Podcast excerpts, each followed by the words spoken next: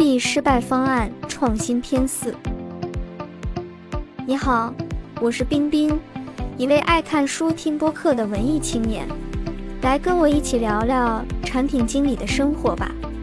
本档节目是与 Love PM 微信公众号合作为大家准备的。Love PM，一个对产品满怀热爱的公众号。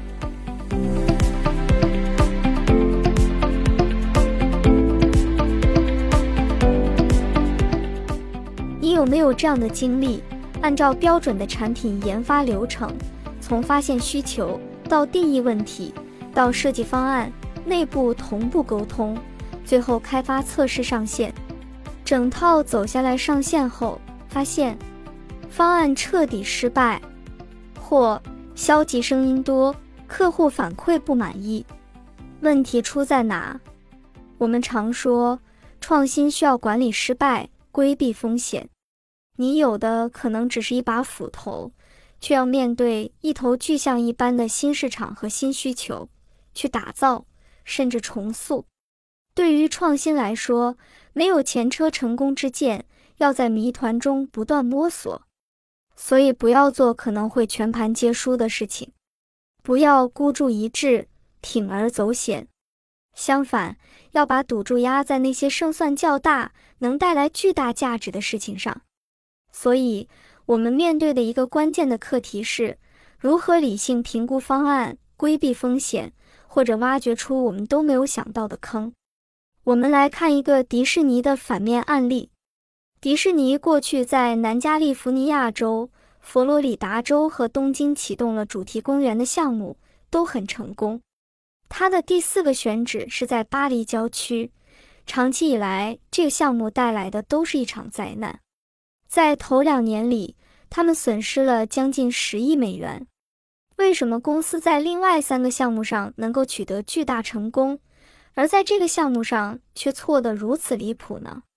后来人们才发现，最初的计划是根据假设制定出来的，如假设每天可能有多少游客总数，每个游客来了会停留多长时间之类的。这些设想都是根据轴心区附近规划中的公园人口密度多少，以及气候类型、收入水平和其他因素等来做预测的。这个规划假设这里每年有一千一百万游客，在其他项目中，迪士尼客人平均逗留三天。他们的计算模式便是用一千一百万乘以三，于是设想出每年有三千三百万游客逗留，并且迪士尼还据此建立了配套的酒店和基础设施。然而，在巴黎，人们发现第一年的确有接近一千一百万游客参观迪士尼。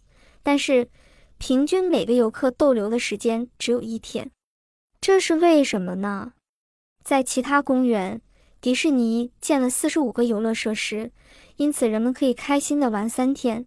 但是巴黎的迪士尼乐园只设计了十五个游乐设施，人们在一天之内就能玩遍所有设施。由于某个人无意中做了个假设，假设巴黎迪士尼乐园和建在其他地方的迪士尼乐园一样大小。并由此得到了这个数据。方案设计人员甚至连问都没有问一下：如果这个假设成立，最重要的条件是什么？怎样跟踪落实？如果有人这样做了，那么也许很早以前做规划时，他们就能发现这个问题。没有人知道，如果只有十五个游乐设施，人们是否还会在那里逗留三天？也没有人对此提出疑问。如果事先预料到了，在开始阶段就应该紧急叫停，从而减少损失。发现驱动计划帮你做出最佳选择。有个工具可以帮助你测试你的方案是不是有效。为了使你的战略成功，这个工具要求你说出需要得到验证的假设条件。这个过程是简·麦克米伦和瑞塔·麦格拉斯。创造出来的，他们把它叫做“发现一驱动计划”，即哪些假设条件需要得到验证，才能说明这个战略有效。当你以产品的角色提议方案，或者以评委的角色评估企业项目或产品方案的时候，你需要要求列出一张清单，写上当初做预测时所根据的假设，然后问该小组成员，如果要达到方案上写的目标，必须证明哪些假设为真，并请他们依照重要性和不确定性列出这些假设，写清楚哪些假设重要，哪些假设没有那么重要。比如，我希望客户接受更先进、更数字化的某个方案，那么前提假设有如下：一、客户某个特定部门有对应的 KPI 目标重要；二、客户需要安装我们的设备；三、客户需要提供安装位置的准确信息，以确保我们提供的建议真实有效；四、客户可能需要说服另外一个部门使用我们的工具，因为买和用的人可能不一致。并且该部门在现有工具的情况下，需要愿意接受额外一个新工具带来的学习成本和使用麻烦，重要并且风险高。五，在使用新工具后，业务改善提升百分之五，但是依赖使用者真正使用才能反馈出来，重要并且风险高。如果这些假设均无法实现，那么你需要在方案实施之前考虑，还是实施之后再考虑？只有了解了所有潜在假设的相对重要性，才能确保你真的评估了该项目的风险，确定其可行性是高的，再投入资源和时间。具体方法：一、列出假设条件，进行测试和商讨。比如，根据上面我们列出的假设。我们可以对不同的内容进行不同方式的测试，这个方法可以帮你理性地理清楚前置条件，规避风险，降低方案失败的可能性。它也可以使我们的战略不会偏离轨道很远，使团队成员关注到要实现这个数据哪些才是真正重要的。如果我们问对了问题，通常都会很容易找到答案。二，向专家组寻求建议。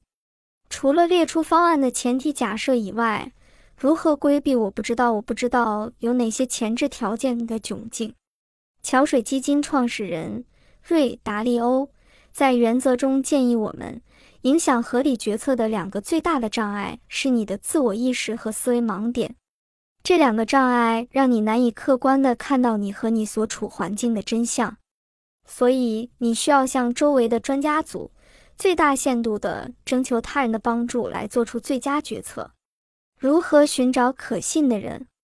较可信的观点可能出自以下两种人：至少曾经三次成功解救过相关问题，对所得结论的因果关系分析很有道理，可能没有经验，但要看他分析的逻辑。要比较一下与你存在分歧的人是否比你更有可信度。如果你的可信度较低，你就要像某个学生一样虚心请教，保持开放心态，以问问题为主，以便了解经验更丰富的人所讲的逻辑。如果你的可信度较高，你的角色更像老师，要以阐述观点和回答问题为主。如果你们二者的可信度在伯仲之间，你应当平等理性的进行交流。在沟通的过程中，需要注意你的沟通方式应该要让对方觉得你是在试图理解。你应该提问而不是做出陈述，以平心静气的方式进行讨论，并鼓励对方也这么做。记住，你不是在争论，而是在开放的探求事实。你要保持理性，并期待对方也保持理性。如果你冷静、平等对待对方，尊重对方。效果就会好得多。专家组的关键是你要对花时间干什么和谁花这时间进行排序。